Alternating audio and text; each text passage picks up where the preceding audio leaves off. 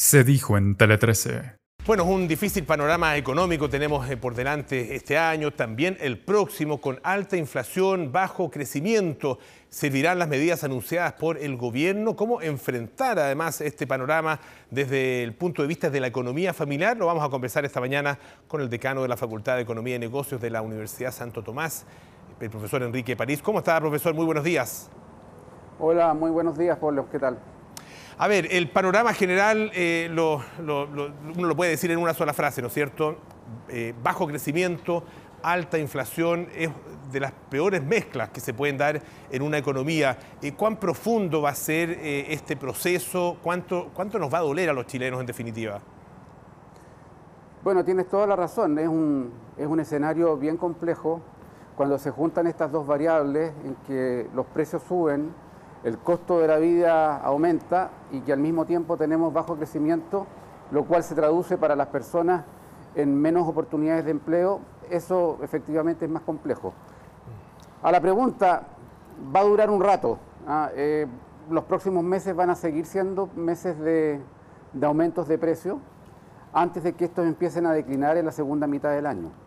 Y la economía eh, este año por lo visto va a tener un crecimiento más bien modesto y el próximo también. Entonces, todas las decisiones que tomen las autoridades o las decisiones que se toman en el Congreso deben ser muy prudentes para, para no echarle eh, leña a este fuego que, como decías tú, es tan complejo. Ahora, eh, el gobierno anunció la semana pasada una serie de medidas ah, que tienen que ver con el control de precios, también con el incentivo al empleo y mitigar también los efectos de la pandemia que todavía se sienten. Eh, ¿Qué destacaría de eso y qué posibilidades reales hay, por ejemplo, en el caso de empleo, de crear eh, la, cantidad de empleos que espera el gobierno producto de este plan? Algunos economistas han puesto en duda que sea posible crear estos 500.000 empleos que se pronostica. Yo creo que del, conjunto de iniciativas anunciadas, todas aquellas que están orientadas a la recuperación de empleos y de manera focalizada, han hablado de apoyar particularmente el empleo de las mujeres, de los jóvenes, incluso de los mayores, que, tienen probablemente menos competencias para insertarse en el, en el mercado laboral, yo creo que van en la dirección correcta, son muy bienvenidas, se necesitan. Esa focalización, estamos hablando del IFE, de la extensión del IFE laboral, pero con este sesgo o esta focalización me parece que es una de las medidas más poderosas. También eh, lo que se ha anunciado en apoyo a las empresas y particularmente las de menor tamaño, eh, porque son las que generan empleo y son las que resintieron con mayor fuerza los efectos de, la crisis, de la pandemia. Las de fijación de precios, yo creo que hay muchos hogares que los agradecen que en el caso del precio de la parafina se, se congele el aumento de esos precios y los anuncios que se han hecho respecto del gas. Es verdad que la creación de empleos que ha anunciado el gobierno puede ser discutible, porque se va a dar en un contexto de un muy bajo crecimiento económico. Pero no podría decir que alguna de las medidas va en, va en contra de eso. Creo que mm. todas apuntan en esa dirección. Eh, uno quisiera ser optimista, pero probablemente la creación de empleo sea moderada y esté, y eso espero, focalizada en estos sectores más vulnerables que han sufrido con más dureza los efectos de, la crisis. En este panorama, ¿qué efecto podría tener un eventual quinto retiro de los fondos de pensiones? Uf, eh, un, quinto de retiro eh, realmente complica mucho más las cosas, particularmente en el, tipo, en el tipo de cambio, este exceso de liquidez que repercute directamente en la inflación. Eh, en el día de ayer, en, en el canal incluso, creo, el, ministro Marcel se refería a, los efectos de las estimaciones que ha hecho el Banco Central y entiendo que también el Ministerio de Hacienda. Se dice que cerca de la mitad del aumento de los precios se debe a factores internos. Agregarle un quinto retiro en las condiciones en las que estamos implicaría seguir aumentando la inflación.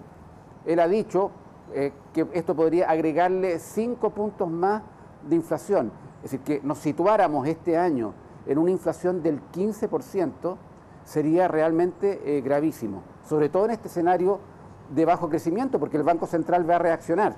Y si bien tienen instrumentos para hacerlo, eh, cuando se trata de recuperar la economía, seguir creando, em, tomando medidas para bajar los precios, también va a conspirar contra la actividad económica, porque mayores tasas debilitan la inversión, debilitan el acceso al crédito, particularmente de empresas de, menor tamaño eh, y eso conspira contra el crecimiento y lo que decíamos hace un rato, la creación de empleo.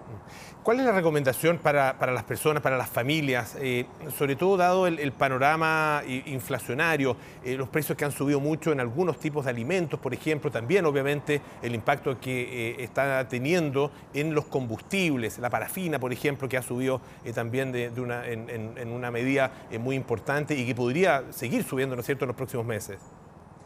Bueno, Polo, uno, eh, claro, diría, le dice a la familia, seamos prudentes, esto aplica a mí o a cualquier otra, a cualquier otra familia.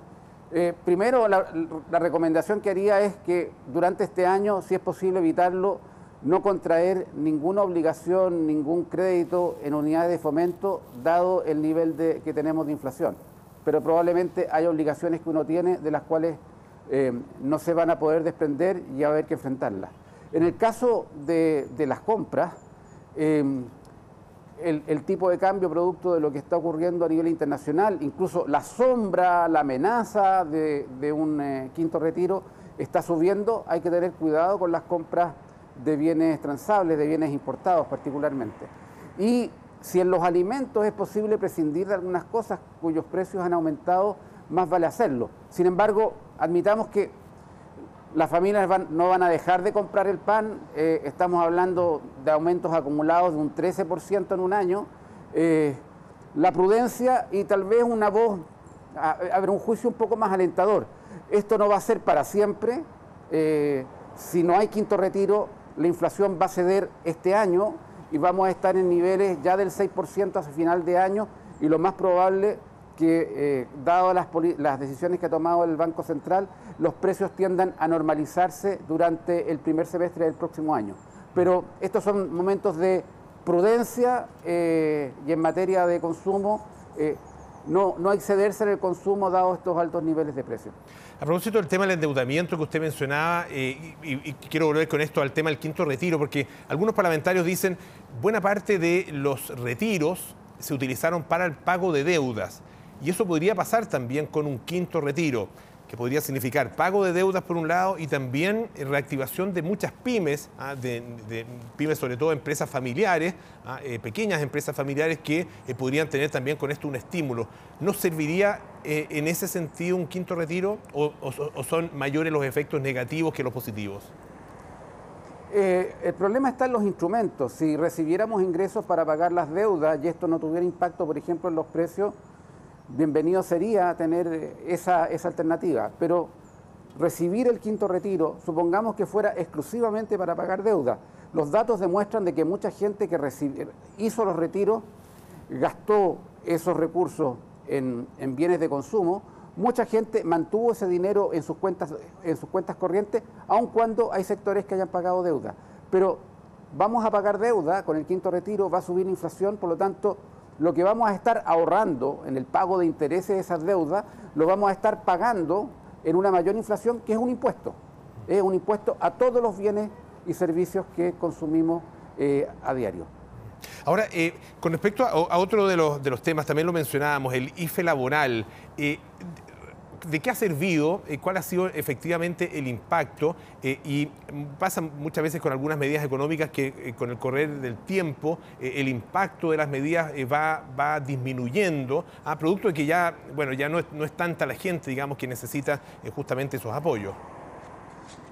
Yo creo que un IFE laboral universal que puede haber sido necesario en una primera etapa, hoy día requiere este tipo de instrumentos que además cuestan muy caro focalizarse en los grupos eh, más vulnerables, en, donde uno observa eh, los datos, incluso cuando se observan las estadísticas de empleo, que hay grupos que están más rezagados en la recuperación de sus empleos y que hay que dar incentivos de tal manera que los empleadores en la contratación de esas personas vean que es posible eh, que el Estado colabore en la absorción de ese empleo. Entonces, creo que la, la focalización hace en este caso la diferencia de concentrarse en aquellos grupos em, eh, más vulnerables.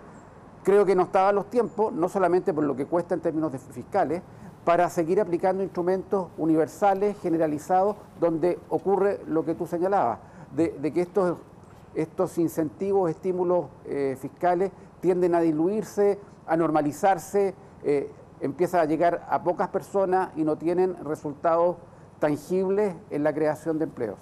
Eh, una última cosa eh, con, respecto a em, el tema del salario mínimo. Eh, se propone un aumento de 50 mil pesos. es el momento, siempre se discute, ¿no es cierto?, cuándo es el momento y si esto va a afectar o no particularmente a las pequeñas, a las pequeñas y medianas empresas. En el caso del salario mínimo, uno esperaría que las cosas se hicieran con, con gradualidad. ¿Por qué digo gradualidad? Porque eso le permite a la economía eh, absorber mayores costos laborales. Pero aterrizando un poco las cosas, digamos que de aquí a, mitad de año, gran parte, cerca de la mitad de ese aumento de esos 50 mil pesos, van a ser inflación. Por lo tanto, es como una recuperación del poder adquisitivo del ingreso eh, que se reajustó en enero.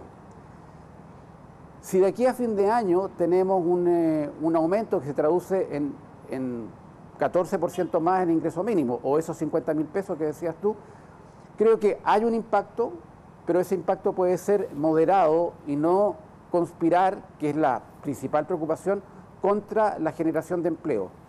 Pero en el caso de las pequeñas y medianas empresas, yo creo que el gobierno tiene perfectamente claro que un aumento, y sobre todo si este es rápido, debe ir acompañado de algún tipo de instrumento que le permita adaptarse a las empresas pequeñas.